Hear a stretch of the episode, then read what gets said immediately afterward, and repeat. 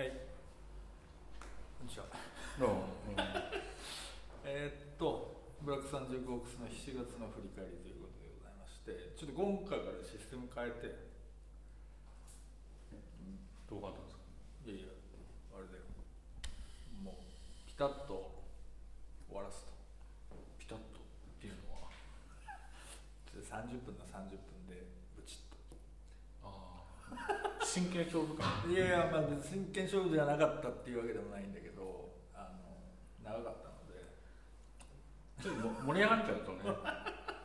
よなんか盛り上がってるこの話もう一つってね。なっちゃうんだよね。なっちゃうんだよね。思い出すからね。そうそう。なんでちょっと今日今回はちょっともうちょっとシステマティック効率化。はい。だからあの始まりはちゃんと丁寧だけど、うん。いきなりああーっつって終わ性が高い大丈夫。とりあえず3回あるから。3回っていうか3回に分けてやるので、まあ、今月っていうか7月ね。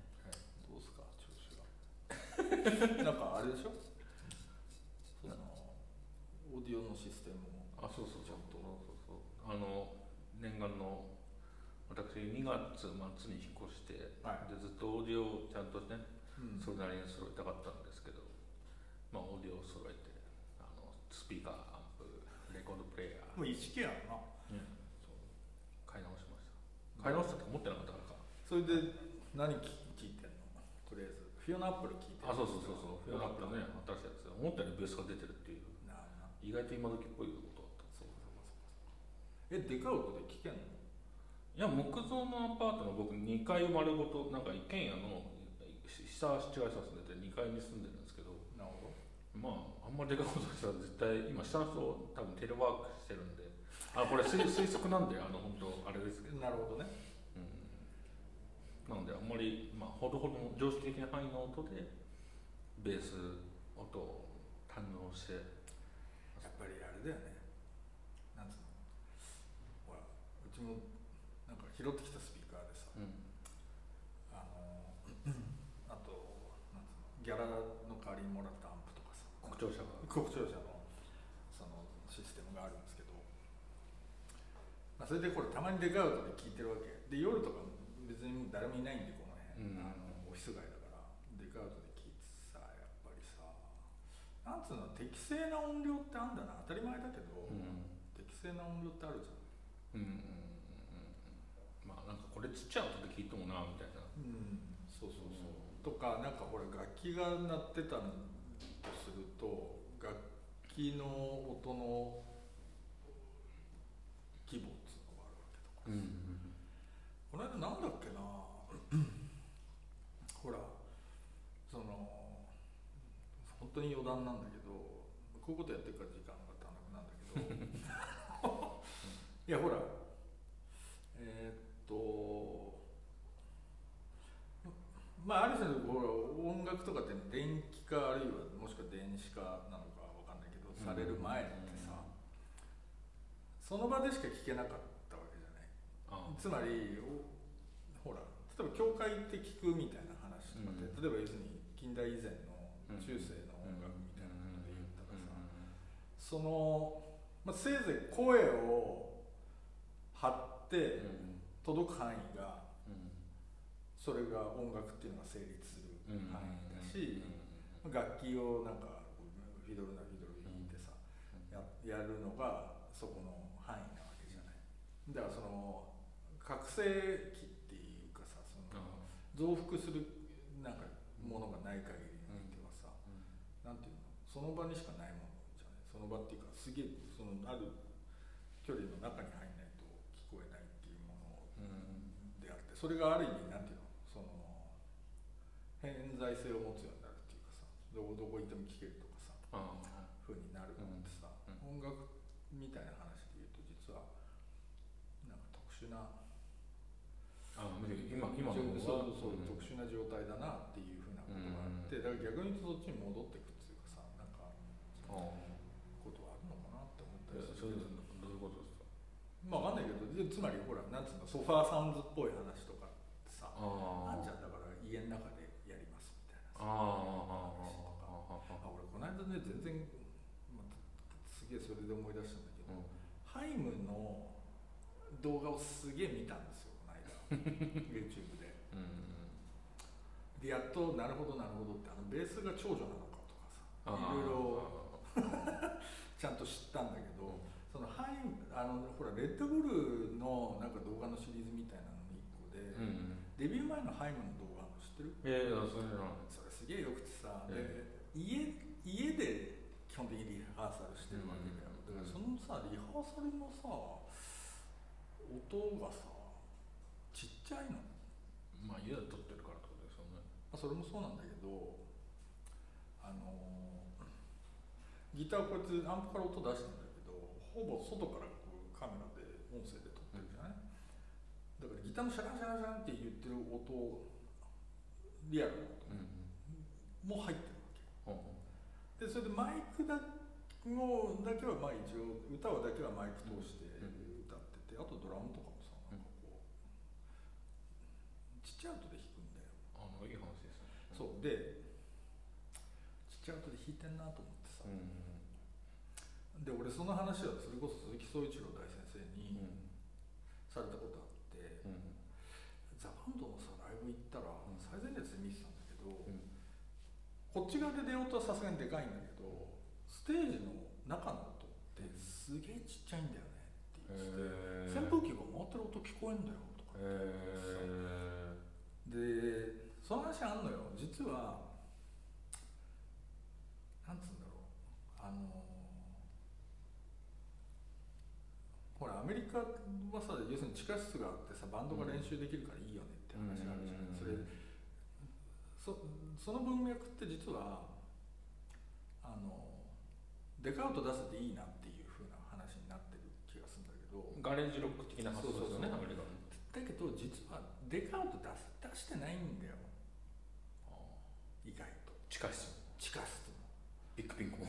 ビッグピンク。ビッグピンクなんてすんげえちっちゃい音でやってんだつまりドラムの生音もうギターだってアコギの生音とかベースは多少アンプ通すとしてもすげえちっちゃい音でうん。ほぼ声が生声で成立するみたいな。でそういう環境とかで実は練習するっていう風な話があってさ。じゃあめちゃめちゃ緻密なあれのアンサンブルの。そうそうそう。だからその結構やっぱりそのそこの距離で鳴ってるっていうふうなことの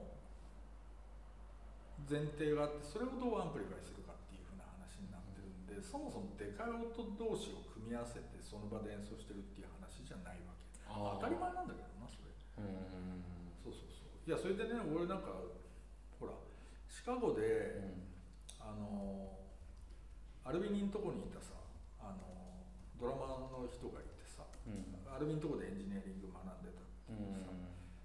人がいてね。日本人なんだけど、その言ってたのはすげえちっちゃい音で練習するんだよっていうふうな話をししてたわけ向こうの人は。で日本帰ってきてそれジャズドラマーなんで、うん。なんかサックスのやつとスタジオ入ろうみたいな話になって、スタジオ入ったら、スのやつがやおらさマイク立て始めたっつって、こいつらアホかって思ったっていう話をししててだって2人でやってんだから、サックスとドラムと生音でセッションすりゃいいじゃんって。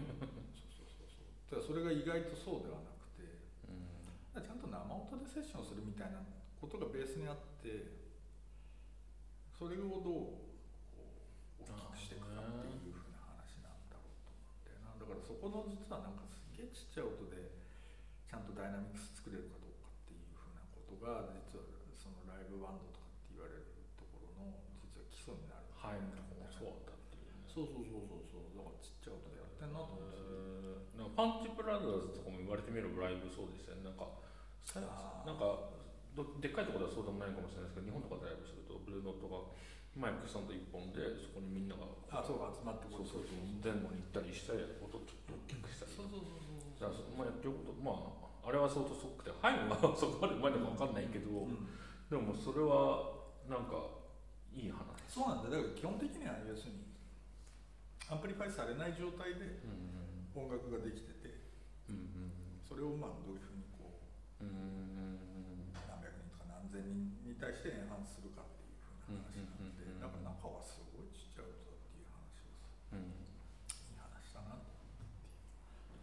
で、に2020年7月とはあんまり特に関係ない話それで20分取っちゃった。か らまあいいや。それで今月はな7月はそうどっから話そうかって言っててテイラーのフォークロっていうねアルバムがねあれ出てもう当然のようにアメリカとかイギリスとかで1位になってるっていう。でそれをすごい小林さんが気に入らないっていう。ア あのね気に入らないというか結構楽しみにしてたわけ。まあテイラー好きですもんね。テイラー割と好きだっていうのもあるしそので今回はほらまあロックダウン中の、に制作されたっていう話もあり、でしかもほらアーロン・デスナーってナ、ザ・ナショナルのアーロン・デスナープロデュースでしょ、でブライス・デスナーが入っててさ、でボールとかも入っててさ。好きですもんねそうそうそうだからぜ全部好きじゃん。全部好きなんで、おこれはって思って。えタイトルもいいですね。フォークロアジャケもいいじゃないですか。ジャケもいい。そうなんだよ。こう足もいいしね。そういいところだとねそうなんだけど。音もさぞよかろうそう。で世の中的には割と絶賛じゃないですか。絶賛なのか？そうみたいですよ。いろいろなところが。満点ガーディアン満点 NMA そうでもねえやピッチフォークでも80ぐらいついてた。8.0あ80じゃないか。8.0いくつか満点がねついてます。でそれで俺ほらあのねなんかなんかで大熊君とやり取りしてたらテイラーがいまいちだったっていう。あ僕が先に言ったんですよ。ちょっと今熱動しましたね。あの流れをね。で流れをそう。なんかね そう。で2人で出した結論はで、まあ、少なくとも俺の理解はそのザ・ナショナルのそれこそブライスとかがつ作ったさ、結構ほら割とちょっとクリスタルなさ、繊細な工芸的なサウンドのは、うん結構立派なプロダクションだと思うわけ、でまあでちょっとほらそのタイトルの含みから言ってもさ、もうちょっとなんていうの？そのこう少しカントリーっぽいとかルーツっぽいものに回帰するみたいなことかなみたいなことを思ってはいたんだが、まあ蓋を開けると多分テラーのアルバムじゃねえかよっていうふうなことね。まあそれでいいんだけどそうじゃそうそうそう。でおその俺の見立てだとやっぱりそのサウンド自体がある種ポップスのフォーマットから離れてさちょっとインディーロックっぽいフォーマットになってるのに対してやっぱりケテイラーの曲がいつも通り過ぎるのとあとテイラーの曲の独独特の要するにあのふわりのさうんそのお約束みたいなのってあるじゃない、うん。とかテンポ感テンポっていうかビビート感みたいなものとかみたいなのが、えすげえ相変わらずのテーラー節だなと思って、それとそのなんかすげえ工芸的なサウンドっていうのが基本的に合ってないんじゃないかっていうふうな気がしちゃったんだよな俺は。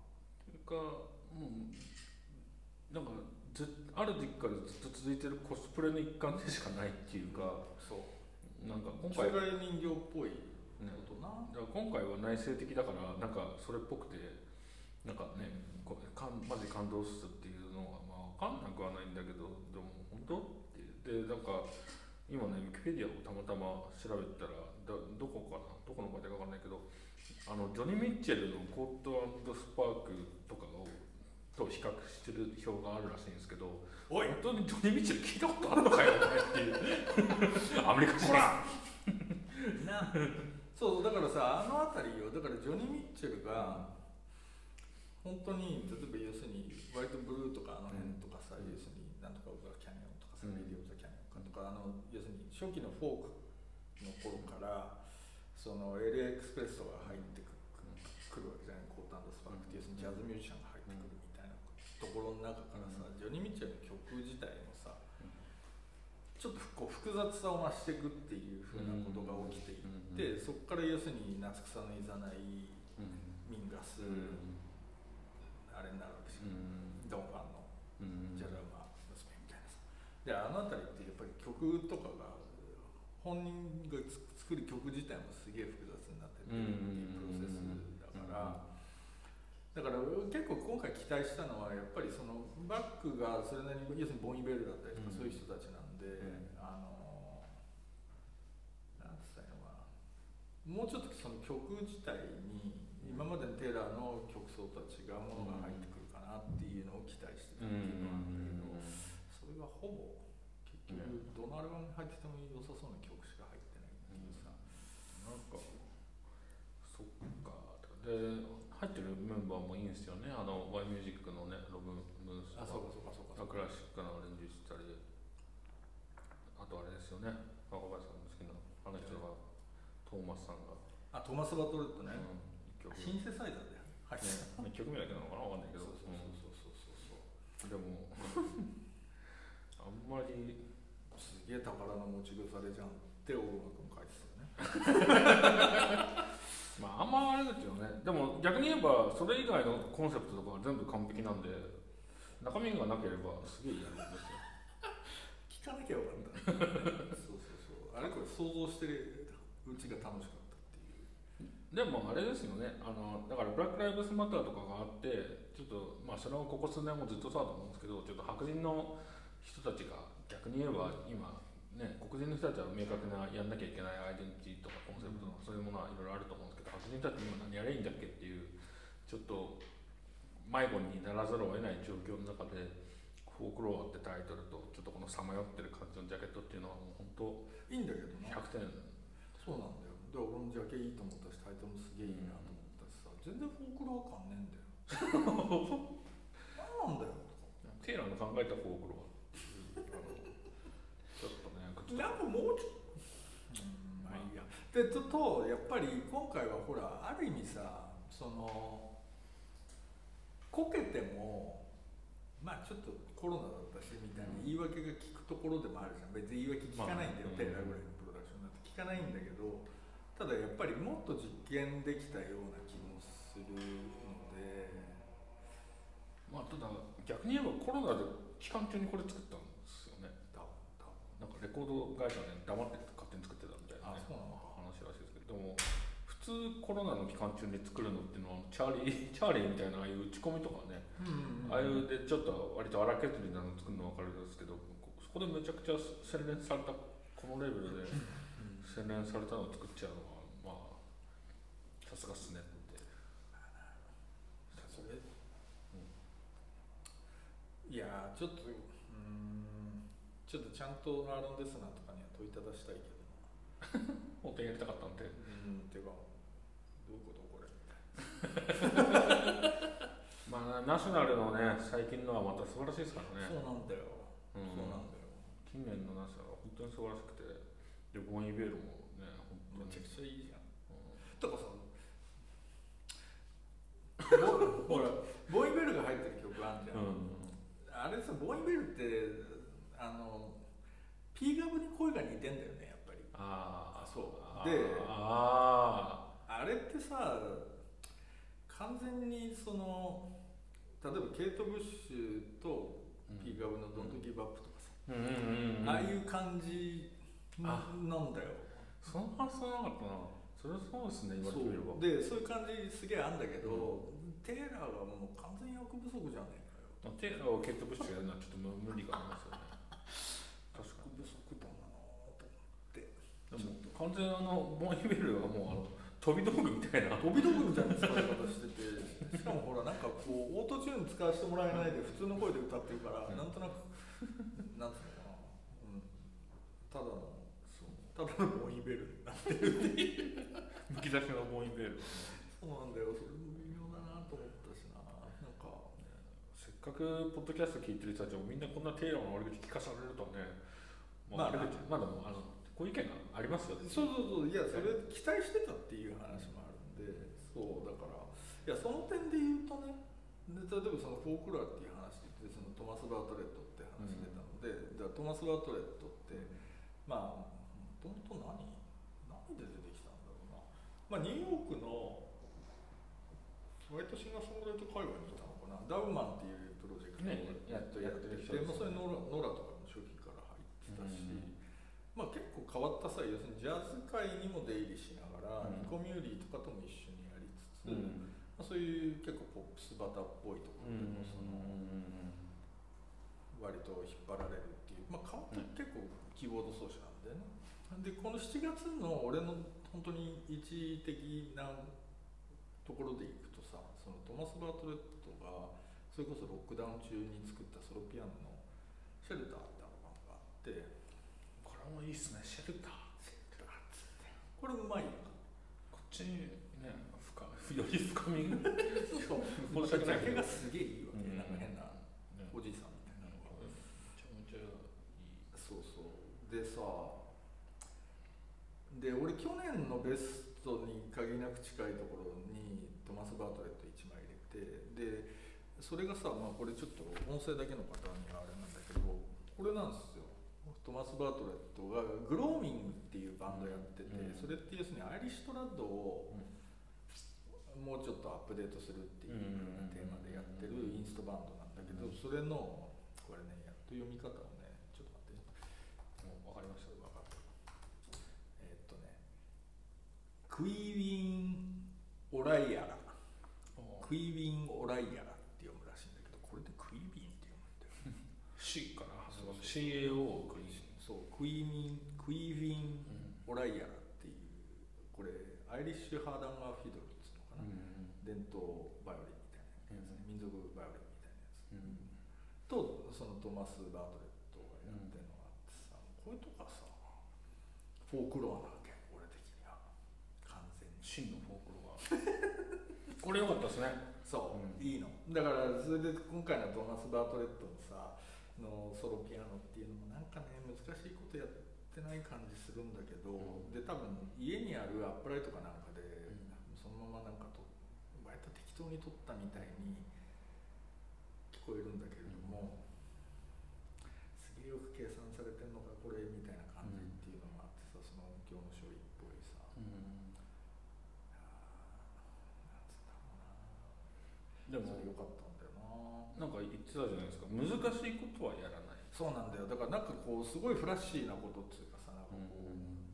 パラパラパラパラ弾くみたいなことはやらなくて、なんかこう常にこうとつとつとさ、なんか割とシンプルなメロディーを弾くみたいな、でしかもそこからなんか展開性があるのかと思ったら、うん。そんなに展開性のないままただなんかそれが微妙にこうニュアンスが変わっていくみたいなさ、ねで、まあ、このクイービン・オライアラって人と一緒にやってるのもそうなんだけど、うん。まあ、結構シンプルなメロディーのモチーフがあってそれを10分にわたって、なんていうんだこう繰り返し繰り返しやりながら物語化していくみたいなさ「それのフォークロアじゃねえかよ」とかって。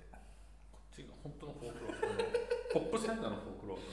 そうなんだよなだからなんかそうそうそう。でもさなんかほらえーっとジョニー・ミッチェルの話で言うと,、うん。えーっと曲の書き方が変わるのはうんあって、要するにほらジャズの曲とポップスって微妙にほらその要するに A メロ B メロ C メロみたいな、うん。てかさ A メロ B メロがあってサビみたいな、そうそういう構成じゃなくなるんですよ、でほらジャズのスタンダードとかってさ、そのサビっていうのが原理的になくて、うん。ある一つらなりで1番っていうふうになってて、うん。それが2番になってとかっていうふうになってたりするじゃん、でジョニー・ミッチェルも多分どっかからは結構そのサビがなくなるっていうこととかっていうのがあるはずなんだよ一つのテーマが推移そうそうそう推移していくって。でそれが